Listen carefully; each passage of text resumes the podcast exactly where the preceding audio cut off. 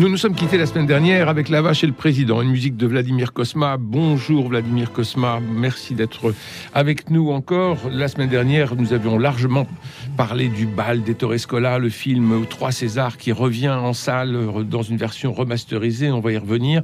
Nous sommes Marie-Noël Tranchant et Bernard Medioni pour continuer notre causerie musicale, notre promenade dans les plus classiques de vos œuvres, Vladimir Kosma. Plus de 500 musiques de films, des chansons retentissement planétaire et toujours cette quête de nouveaux timbres.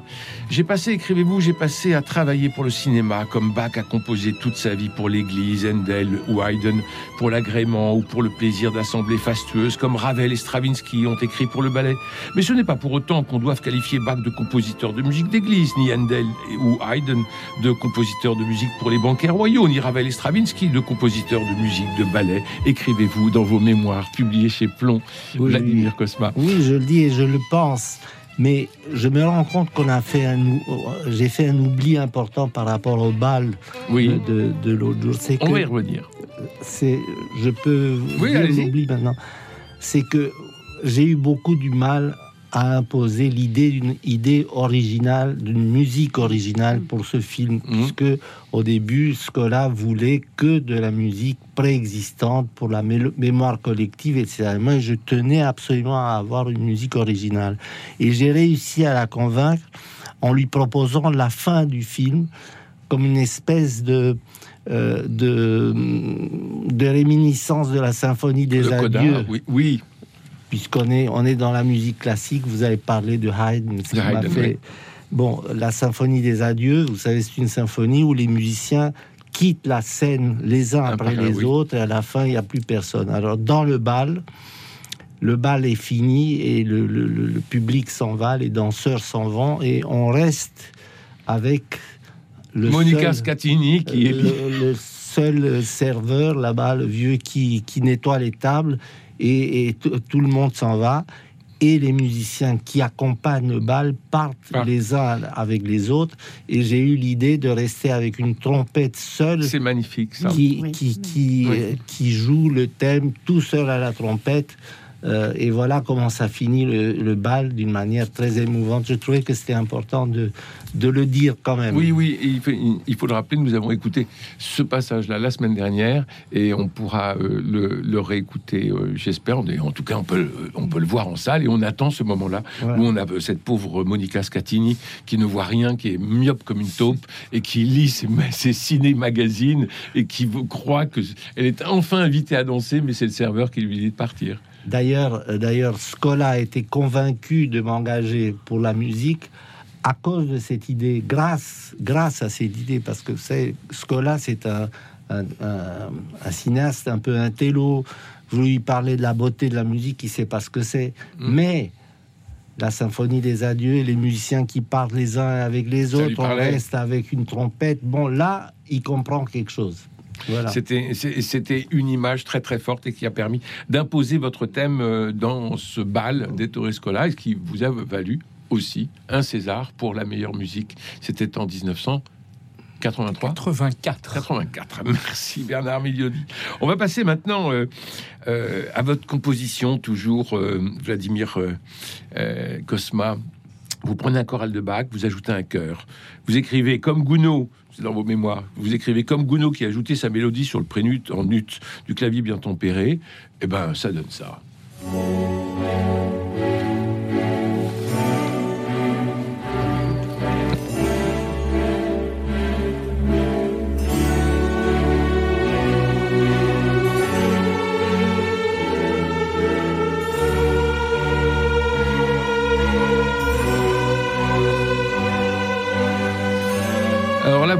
Vladimir Kosma, parce que c'est le côté Bach? Nous sommes euh, dans La Vouivre en 1989. Oui, oui c'était la rencontre avec euh, euh, George Wilson. Oui, son premier film. À 69 ans. À 69 ans. où le rôle principal était joué par son fils, etc. Mais enfin, George Wilson, c'était un musicien aussi. Vous savez, il jouait du saxophone, etc. Donc c'était c'était une rencontre euh, intéressante musicalement parlant parce que je parlais enfin avec un metteur en scène qui savait ce que c'est la musique. C'est très rare. Et ça a changé des choses dans le film? Euh, ça a changé, oui, parce que si vous voulez, il a accepté l'idée euh, que, que vous venez de faire, cette, euh, cette adaptation d'un choral de Bach avec une musique originale. Et hum, c'est une des musiques qui m'ont marqué. Et qui nous marque tous, Bernard?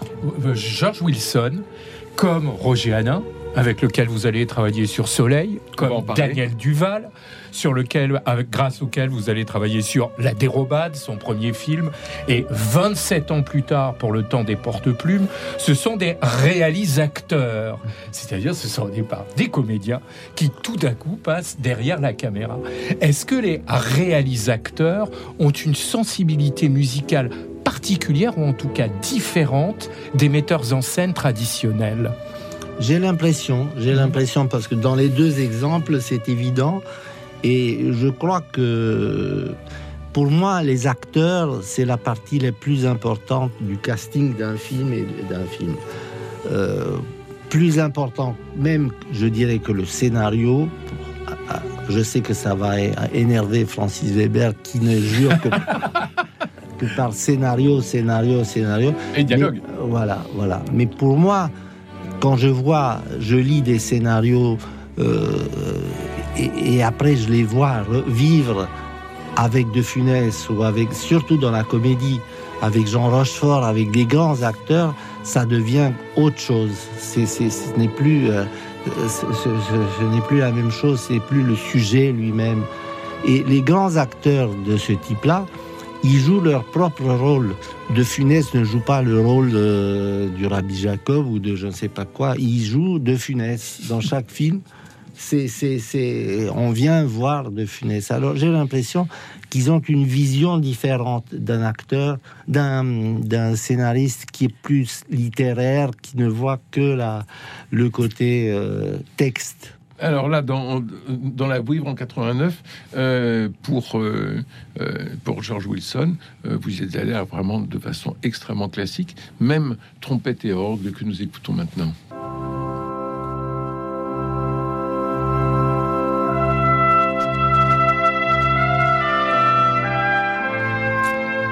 Marie-Noël Tranchant, La Vouivre. Alors, moi, je ne parlerai pas de la vouivre directement, si oui. vous permettez, parce que j'aimerais poser à Vladimir Kosma une question sur cette alliance qui lui est chère et qui me touche beaucoup aussi entre la musique classique et musique populaire. Comment vous alliez les deux? Écoutez, pour moi, le mot populaire, c'est un terme noble. Pour moi, populaire, c'est pas ringard, c'est pas quelque ouais. chose pour le populo. C'est de la générosité, c'est au voilà. plus grand nombre. C'est exactement. Et puis la simplicité aussi. Oui, et c'est quelque chose qui est qui s'adresse, qui doit être compris par euh, par beaucoup de gens, par le peuple. Et nous, on écrit, on, les, les compositeurs, on a une mission de générosité c'est-à-dire de, de, d'écrire pour les autres, pas d'écrire pour soi-même ou par les quelques, quelques amateurs qui vont aimer tel accord ou telle chose. Mm. Ça ne veut pas dire que le détail ne, ne, compte pas et que les accords n'ont pas leur importance chacune, mais l'ensemble doit convaincre les, les, millions et les millions des gens qui vous écoutent. Je comprends que vous ayez fui le décaphonisme. oui, oui. Enfin. Bernard, vous vouliez ajouter? Oui, sur justement la vouivre, vous utilisez à un moment donné la corne. La, ou la corne de brume, c'était d'ailleurs votre complice Jean-Claude Veillant qui l'utilisait sur le film. Est-ce que c'était pour donner une couleur plus rurale à la vouivre qui est adaptée du roman de Marcel Aimé? Tout à fait. Tout à fait. Tout à fait, oui. C'est un instrument, euh, c'est une vraie corne. Euh, avec euh, des, quelques trous, un instrument primitif et qui a une, une, sonorité primitive, mais qui devient très émouvante.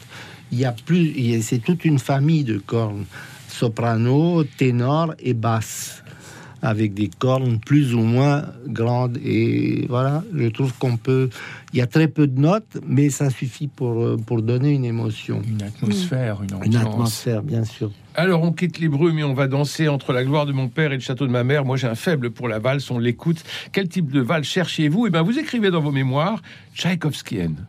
Alors, il y a du Sibelius, du Poulain, qui est du Satie, c'est ce que vous dites, mais en tout cas, on est envoûté.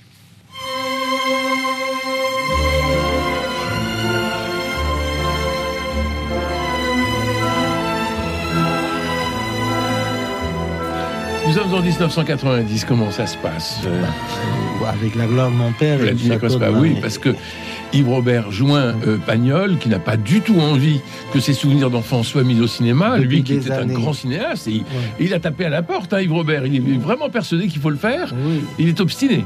Pendant des années, depuis que je le connaissais, il voulait adapter ces deux, ces deux romans et il essayait de, de- de- de- par tous les moyens d'obtenir les droits de Pagnol qui vivait et qui refusait. Et un jour, euh, il m'a demandé d'aller à un rendez-vous avec euh, Pagnol chez lui pour la simple raison que Madame Pagnol m'a téléphoné et elle m'a dit que son mari aimait beaucoup la musique que j'avais fait sur Michel Strogoff. Et si je, si je pouvais leur envoyer le disque, etc. Yves Robert le savait et il s'est dit que peut-être d'aller avec lui à ce rendez-vous, ça sera un petit atout, quelque chose. Bon. Donc on est allé dans l'hôtel particulier, le Square Foch, où habitait euh, Pagnol. Marcel Pagnol. Marcel Pagnol. Yves Robert lui a raconté mais, euh, ses, ses intentions, mais il était vite coupé par, euh, par Pagnol, qui lui a dit Mon cher Yves, si on avait pu faire des films de mes souvenirs d'enfance, je pensais donc que je les aurais fait moi-même. D'autant qu'il il contrôlait Ouais. tout, hein, euh, la pellicule, le laboratoire, il contrôlait tout Ouais. euh, à Marseille, euh, Pagnol. Si je n'ai pas fait les films, c'est qu'il n'y a pas de matière à faire des films, il n'y a pas d'action. Pendant, deux, de- de- pendant ces films-là, les, les personnages partent en vacances et ils reviennent en vacances. Ils traversent des châteaux et ils reviennent de château. Bon, on ne peut pas faire deux films de, avec un sujet si mince. Bon, il n'a pas convaincu euh, Yves Robert, mais qui était quand même très déçu. On est pas- parti de là euh, sans rien, quoi. Et bon, après, Pagnol est mort. Il y a eu les films de Claude Berry, Jean, Jean qui ont fait, avec Daniel Auteuil. voilà, qui ont fait de grands succès. Et l'histoire est revenue et Alain Poiré, qui était très ami et il avait la confiance de Madame Pagnol grâce à Marcel, etc., il a réussi à la convaincre et elle a accepté d'autoriser euh, de, de faire ces deux films. Et ça a été un triomphe, il faut le dire, aussi par cette musique. Si vous le dites, c'est que ça doit être. Ben, on l'a tous moins dans le cœur, cette musique. En partie vrai, quoi. Bernard, Sur cette valse, monsieur Cosma, moi j'ai deux questions. On a l'impression que c'est une valse très mélancolique? Est-ce que ce n'est pas à la fois une valse du temps et des êtres qui passent, puisque c'est la mère qui va partir à la fin du film Et mon autre question, vous aviez aussi une valse qui ouvrait un film dont vous avez fait la musique, c'est le coup du parapluie, et c'était une valse parisienne. Est-ce que ici ce n'est pas une réponse mélancolique à la valse parisienne beaucoup plus joyeuse qui ouvrait le coup du parapluie de Gérard Houry? Écoutez, vous avez certainement raison, puisque vous le dites. Moi, je ne sais pas quoi vous dire, mais ce que je peux vous dire, c'est que j'ai essayé, je savais pour la gloire de mon, pour le château de ma mère, que la valse, cette valse-là ne doit pas être une valse ni parisienne, ni une valse viennoise, ni une valse dans les, dans les acabis, dans les catégories des valses qu'on connaît. Elle devait être une valse euh, de par le tempo à trois temps, etc. J'ai parlé de Tchaïkovski parce que Tchaïkovski, on ne peut pas dire que c'est une valse euh, viennoise ou Non. euh, bon. euh, mais il y a le côté obsédant aussi de la valse triste de Sibelius. oui, c'est ça. Il y a, c'est quelque chose entre ces deux, Oui. ces deux choses-là. Mais vous savez que cette valse, je l'ai pas faite pour le, originellement pour le château de ma mère. Je raconte dans le film que c'est une valse que j'ai écrite pour un film de Jean-Michel Ribes. Oui.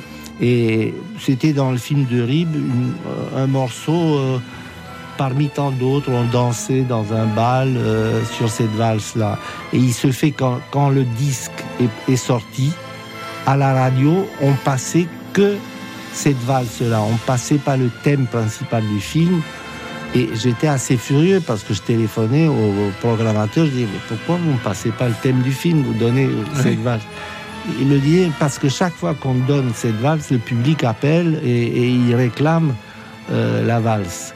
Et alors j'ai réécouté ma propre valse et tout d'un coup j'ai commencé à comprendre sa force, ce que je n'avais pas compris au début. J'ai fait une valse comme ça, comme je fais un tango euh, pour, pour, une scène fonctionnelle, quoi.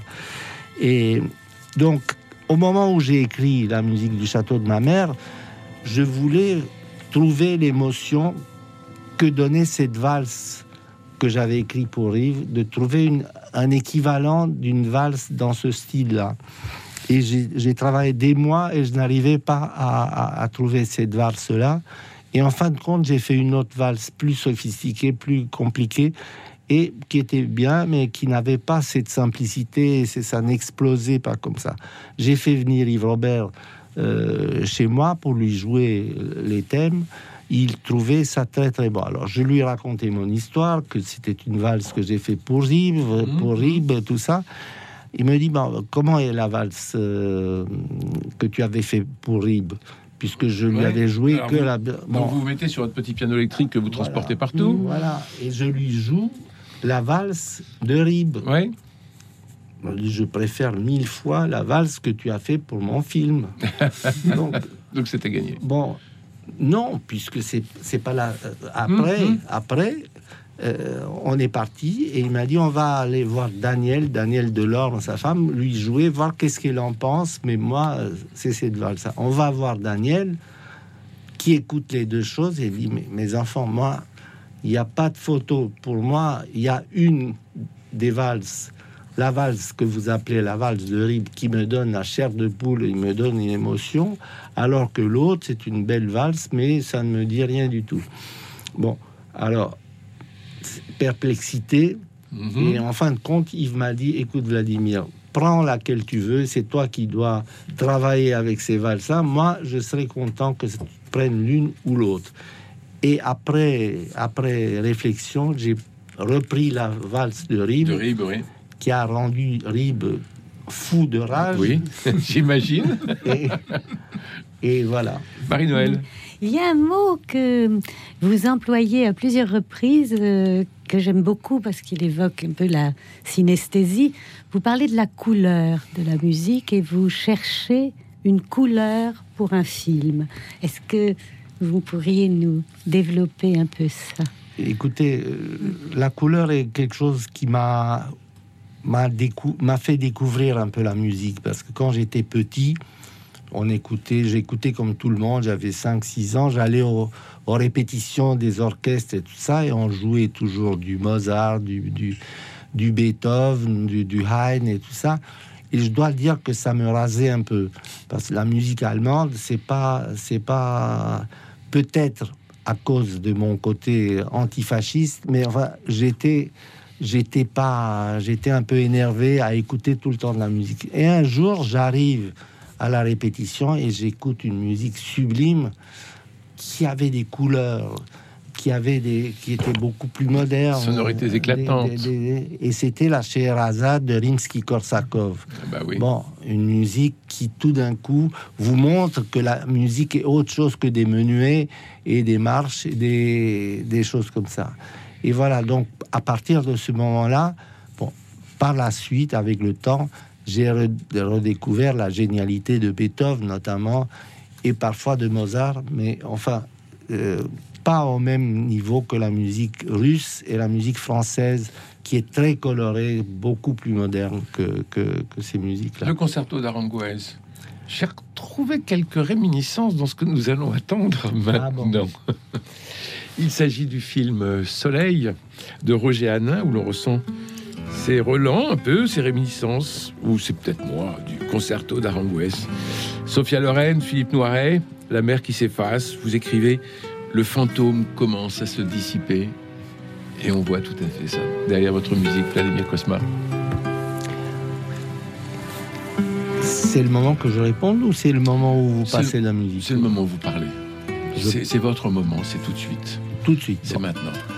Bon, alors, je vous rassure, la musique ne ressemble pas du tout au concerto de Aranjuez que de par le fait que c'est une pièce pour guitare et orchestre. Alors, si toutes les pièces pour, pour guitare et orchestre comme pour les euh, concertos pour piano et orchestre, c'est voilà, serait toujours le même. Voilà. Euh, je peux vous redonner les musiques, vous verrez qu'il n'y a pas l'ombre. Elle ressemble à, des choses, mais pas, pas, pas, à ça. Mais je me rends compte, là, ça c'est la force de la couleur dont on parlait avant. C'est-à-dire que quelque chose, un piano ou une guitare ou un violon, ça peut colorer fortement une pièce qui mm. fait que tout d'un coup, on a l'impression qu'elle ressemble à quelque chose avec les mêmes instruments. Bernard. Justement, on ne l'a pas encore entendu, mais le violon va arriver. Et moi, sans parler du concerto d'Aranjuez, je voudrais renvoyer une de vos musiques, Vladimir Kosma. On retrouve la guitare sèche qui précède, qui ouvre la voie au violon, comme dans Courage Fuyons d'Yves Robert. Et Courage Fuyons, pareil, on a de la guitare sèche qui est très présente et prégnante et le violon arrive. Est-ce que vous y avez songé en composant la musique de Soleil? J'ai absolument pas songé. Le guitare, la guitare de Courage Fillon, c'est une valse jazz, alors que la musique du soleil, c'est un thème large, romantique. Mais ce sont les mêmes instruments. Ben si j'ai utilisé une fois la flûte de Pan, je ne l'ai plus jamais réutilisée, mais la guitare ou le violon ou le piano, je suis obligé quand même de temps en temps de les réutiliser. Je ne peux pas les annuler une fois que je l'ai fait une fois. Mais vous ne trouvez pas que la couleur est, la couleur est assez voisine entre les deux Absolument pas. Absolument pas. Non. Je ne veux pas vous décevoir, mais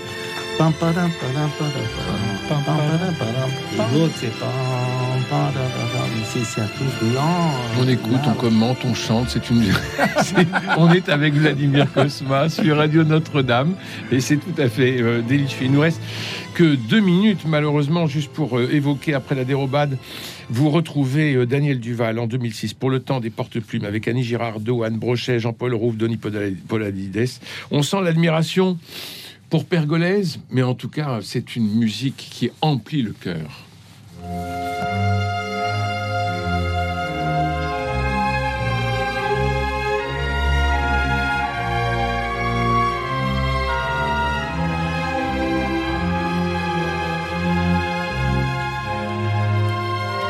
Donc là, quel était le cahier des charges pour vous? Écoutez, pour une fois, je comprends que vous rapprochez cette musique de pergolèse parce qu'il y a, il y, a, il y a un point commun, c'est celui que Daniel Duval aimait beaucoup euh, le, Stabat Mater, euh, tout ça de pergolèse, et il me l'a fait entendre. Et j'étais, c'est pour ça que j'ai parfois du mal à écouter des, des, choses qui inspirent les metteurs en scène, parce qu'après on est, on est tributaire de ça. Mais euh, là, donc, j'étais, j'étais un peu euh, inspiré euh, par Père Bolez. Parce qu'il vous l'avait demandé. Parce qu'il me l'a demandé, il me l'a fait entendre. Et comme c'est une très très belle musique, j'ai, c'est une, c'est une inspiration involontaire mais existante. En tout cas, je peux dire que toute la bande originale de ce, de ce film est extraordinaire. Il y a des tangos, il y a des valses populaires, il y a, c'est, c'est, c'est, une, c'est une musique absolument superbe. Euh, Bernard, Marie-Noël, on a juste 30 secondes. cette musique à la poésie étrange et sauvage de Daniel Duval. Ah oui, c'est un metteur en scène particulier, très particulier. Bernard Moi, je voudrais faire parler Yves Robert. Ce ne sera que moi, malheureusement, mais qui vous disait J'écoute et réécoute et encore et encore et encore ta musique. Des souvenirs d'enfance de Pagnol. C'est tout simplement magnifique, superbe, généreux, intelligent. Bref, c'est beau. On rencontre rarement le beau. Et moi, dans ma bagnole, vilain mot, dit-il, mon bureau dans la salle de bain, je baigne dans le beau. Vladimir, je suis tout à fait ébloui et surtout ému, ému que des images et des petites idées dites cinématographiques aient pu entraîner, motiver ce bruit magnifique, ta musique. Voilà, vous donnez beaucoup de concerts, Vladimir Kosma, mais quoi de mieux pour un compositeur que d'être interprété par d'autres? Alors nous allons nous quitter avec votre musique, L'As des As, jouée cette fois par Alexandre Tarot dans son nouveau disque cinéma, un enregistrement éblouissant. Un immense merci, Vladimir Kosma, pour votre passage parmi nous. Merci Marie-Noël et Bernard. Allez voir et revoir ce bal d'Ettore Escola remasterisé, le film aux trois Césars, dont celui de la meilleure musique. Et puis, plongez-vous dans ces mémoires du rêve à reality paru chez Plomb, un régal de lecture truffé d'anecdotes, mais aussi de savoir musical, où l'on apprend que vous avez pris parfois le pseudonyme de Richard Eldwin. Je n'en dirai pas davantage. Vladimir Kosma, vous êtes fascinant. Un grand merci à Cédric Kovac qui, en cuisine, nous a servi ses places sonores. Un régal. Merci à François Dieudonné pour l'organisation des studios et Louis-Marie Picard pour les relais sur les réseaux sociaux. Bonne fin de journée.